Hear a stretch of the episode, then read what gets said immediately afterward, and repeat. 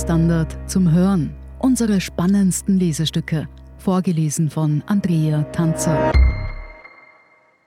Heute, wie die türkise Klick den Aufstieg von Sebastian Kurz orchestriert hat, von Gerald John und Fabian Schmidt. Für einen Augenblick hat es den Anschein, als sei das Mastermind über die eigene Kühnheit erschrocken. So weit wie wir bin ich echt noch nie gegangen, schreibt Thomas Schmidt im Jänner 2017 an einen Kollegen. Ausgelöst hat den wohligen Schauer einer in der Zeitung Österreich erschienene Umfrage. Für die eigene Partei, die ÖVP, fällt diese katastrophal aus. In den Augen Schmidts aber ist das Ergebnis nur allzu gut. Wie weit die Klick um den ehemaligen Generalsekretär im Finanzministerium wirklich gegangen ist, zeichnet sich dieser Tage immer deutlicher ab. Die Wirtschafts- und Korruptionsstaatsanwaltschaft WKStA wirft Schmidt und seinen Mitstreitern vor, im Dienst von Sebastian Kurz mit Steuergeld Gefälligkeitsberichterstattung in der Zeitung Österreich organisiert zu haben.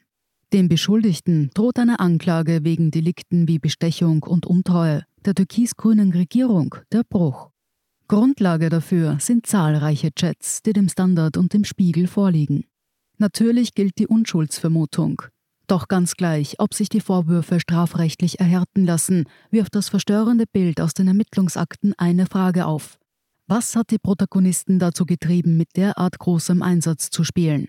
Am Beginn sei ein hoher Anspruch gestanden, glaubt ein ÖVP-Mann, der schon einige Regierungen aus der Nähe erlebt hat. Von der absoluten Professionalisierung, wie sie amerikanische Spin-Doktoren vorexerzierten, sei die Truppe um den jungen Aufsteiger Kurz beseelt gewesen. Und Luft nach oben gibt es in der ÖVP lange genug. Seit der Kanzlerschaft Wolfgang Schüssels geht es stetig bergab. Wilhelm Molterer schreiben Parteifreunde bereits während des Wahlkampfs ab. Den Nachfolgern ergeht es kaum besser. Josef Pröll ist noch Hoffnungsträger, Michael Spindelegger nicht einmal mehr das. Auch Reinhold Mitterlehner leidet unter dem Wesen der Partei, das der Politologe Peter Filzmeier einmal so beschrieben hat. ÖVP ist gleich die Quadratwurzel aus Landeshauptleuten, dividiert durch Ansichten der Bünde. Die Flüchtlingskrise, eine desaströs verlaufene Präsidentenwahl und der mühsame Abtausch in der Großen Koalition fegen jede Aufbruchstimmung hinweg. Bald klebt die ÖVP in den Umfragen und dann nicht bloß in den mutmaßlich gefälschten auf Platz 3 fest, weit hinter der führenden FPÖ. Für Sebastian Kurz und seine Verbündeten ist klar, es ist Zeit zu handeln.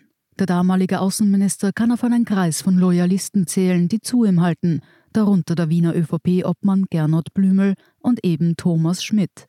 Der hat eine zentrale Position, weil er Zugriff auf das Budget hat.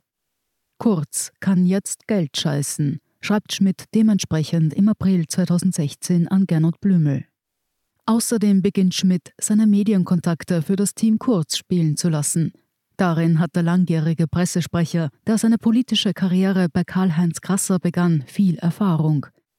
Über die damalige Familienministerin Sophie Kamersin wendet er sich an die Österreichmacher Wolfgang und Helmut Fellner, um die angesprochene Vereinbarung zu treffen. Das alles passiert im Stillen, denn der damalige Finanzminister Hans-Jörg Schelling, ÖVP, hatte sich mit seiner Sprecherin nur Wochen zuvor äußerst kritisch über Fellner unterhalten. Der ist und bleibt ein Widerling, schreibt die Sprecherin an Schelling. Dieser will gar Inserate streichen.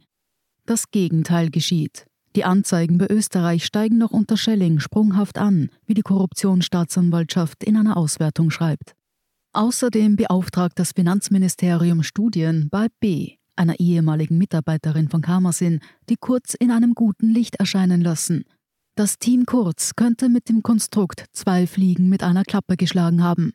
Einerseits sollen über B wichtige Daten für die Themensetzung und den späteren Wahlkampf erhoben worden sein. Andererseits soll über Österreich die öffentliche und parteiinterne Stimmungslage beeinflusst worden sein.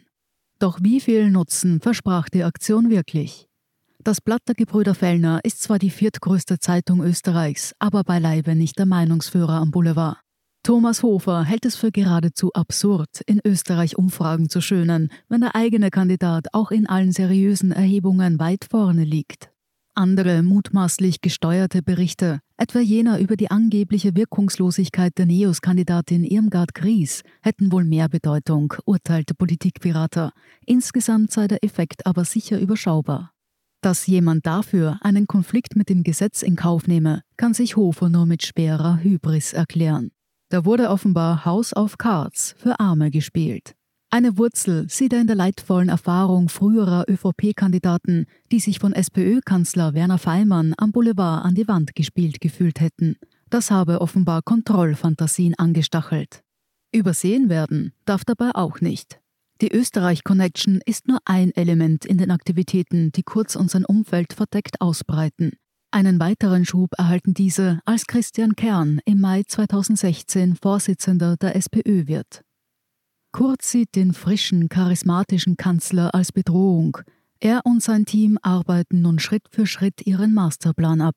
Das Projekt Ballhausplatz. Grundlage sind eine lose Sammlung von Papieren, deren Echtheit von der ÖVP in Zweifel gestellt wurde.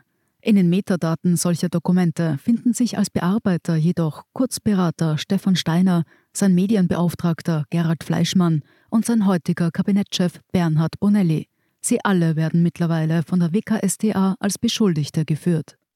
Das Projekt Ballhausplatz ist vielschichtig. Da werden programmatische Ideen besprochen, FPÖ-Themen aber modern, etwaige prominente Quereinsteiger vorgeschlagen, Vera Russwurm, Gregor Blueb und potenzielle Sponsoren identifiziert. Das Kernstück sind 61 Schritte, die Kurz ins Kanzleramt bringen sollen, darunter Meinungsumfrage und Medienkooperation. Essentiell Finanzen abklären, Status quo erheben, Sponsoren identifizieren, Crowdfunding-Projekte. Mitterlehner bleiben die Aktivitäten nicht verborgen. Schon im Sommer 2016 findet laut ihm die erste Spendenrallye für Kurz statt. Mitterlehner spürt die Umtriebe auch auf anderer Ebene. Mit der SPÖ verhandelt der Vizekanzler zu dieser Zeit über ein Projekt, das im Kurzlager Alarm auslöst. Die Regierung will Erlöse aus der Bankenabgabe in Ganztagsschulen und Nachmittagsbetreuung stecken.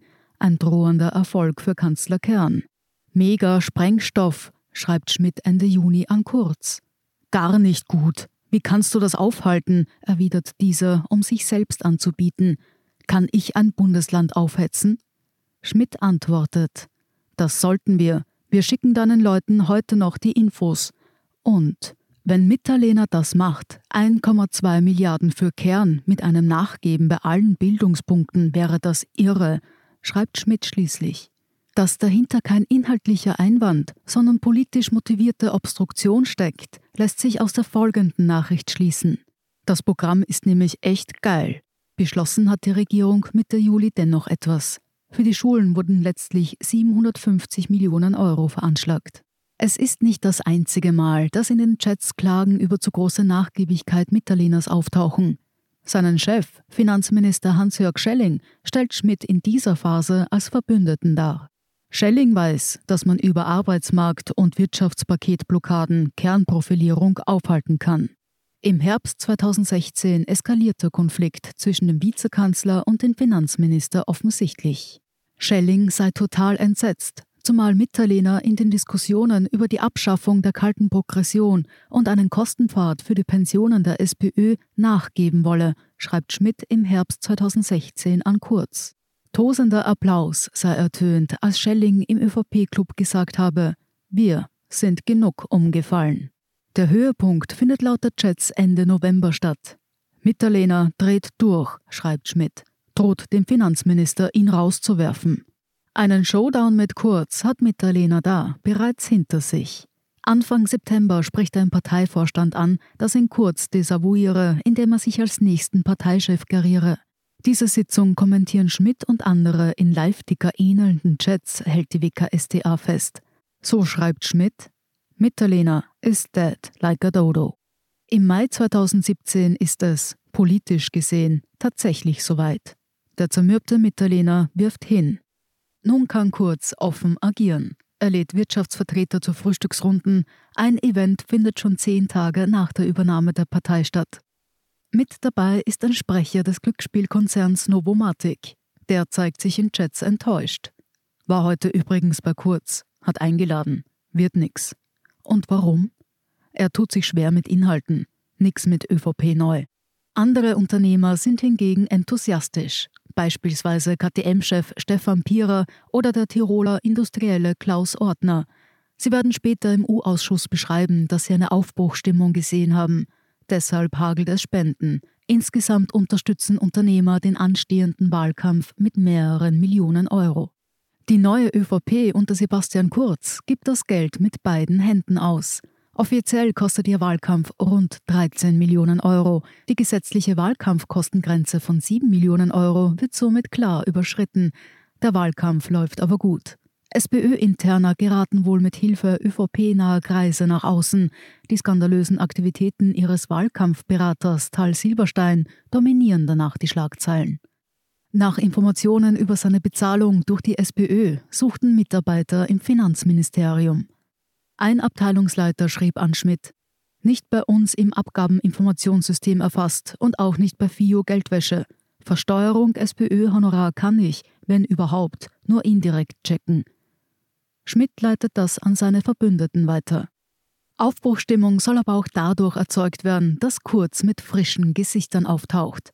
Er holt den früheren Clubdirektor und Rechnungshofpräsident Josef Moser zurück in die Politik und präsentiert mit ihm gemeinsam Steuerideen. Finanzminister Schelling ist empört, auch weil er kurz parteiintern gegen Mitterlehner unterstützt hatte.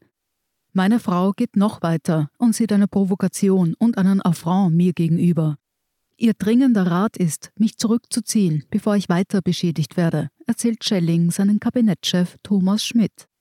Dem damaligen Casinos-Aufsichtsrat und Raiffeisenmanager Walter Rothensteiner berichtet Schelling von einer Chaospartie rund um Kurz und von Budgetideen, die weltfremd und in keiner Weise gegenfinanziert seien.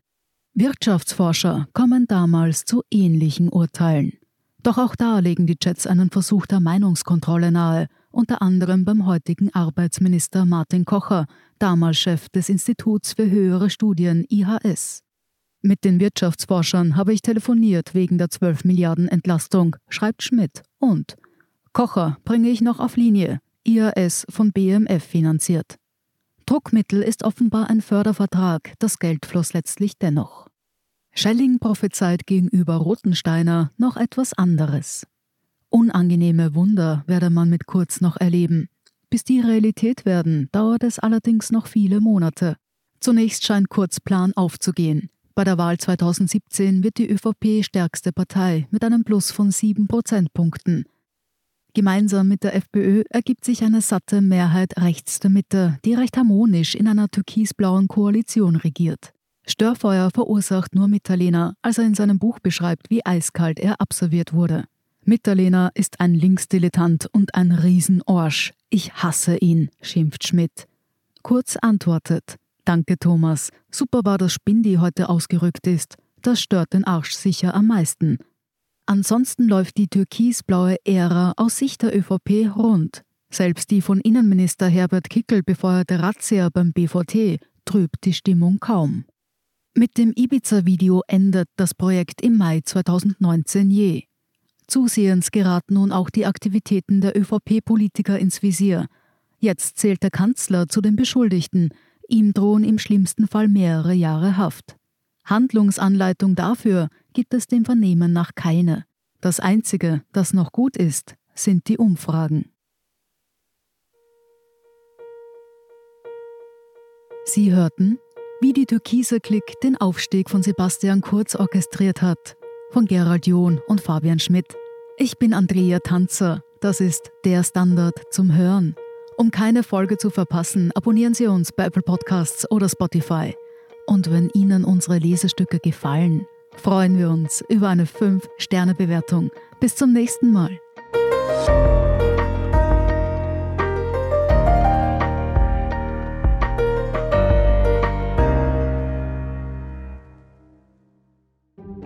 Eine kleine Wohnung im Zentrum. Das wär's. Ich will ein richtiges Zuhause für meine Familie. Mein Traum, ein Haus am See. Was auch immer Sie suchen, Sie finden es am besten im Standard. Jetzt Immosuche starten auf Immobilien der Standard.at.